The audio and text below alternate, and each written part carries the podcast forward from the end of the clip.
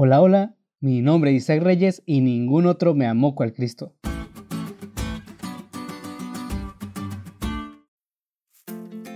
Los problemas que como sociedad vivimos son más grandes que nuestra capacidad para resolverlos.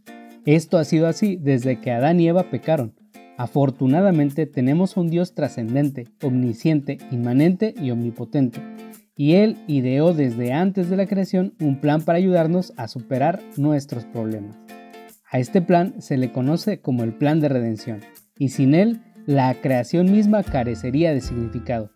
Veamos esto en la Biblia. Jesús, en conjunto con el Padre y el Espíritu Santo, crearon cada espacio del universo, incluyendo nuestro planeta, pero antes de la fundación del universo, formularon un plan para redimir a la raza humana que caería en pecado. Este plan, según 1 de Pedro 1, 18 al 20, consiste en rescatar al ser humano caído para restaurarlo a la imagen de Dios mismo. Y esto solo fue posible mediante Jesús, quien por su divino poder y amor descendió a este mundo lleno de oscuridad para derramar su sangre como la de un cordero sin mancha y sin contaminación. Primera de Pedro 1.9.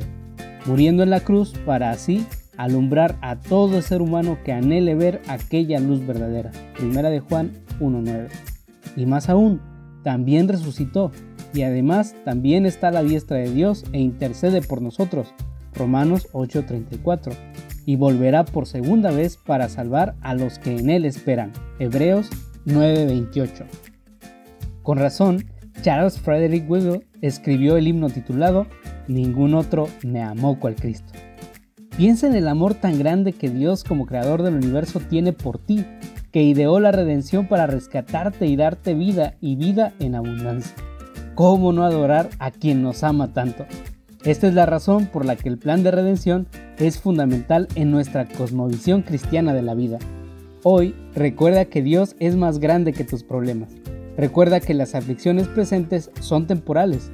Recuerda que solo Dios merece nuestra adoración porque nos creó y nos ha redimido por medio de Jesucristo para ser llenos del Espíritu Santo y para ser hallados por Él sin mancha en el día de la manifestación gloriosa de Jesucristo. Esta es mi oración por ti.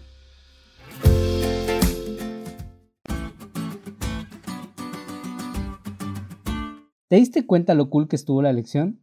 Recuerda estudiarla y compartir este podcast con todos tus amigos. Es todo por hoy, pero mañana tendremos otra oportunidad de estudiar juntos.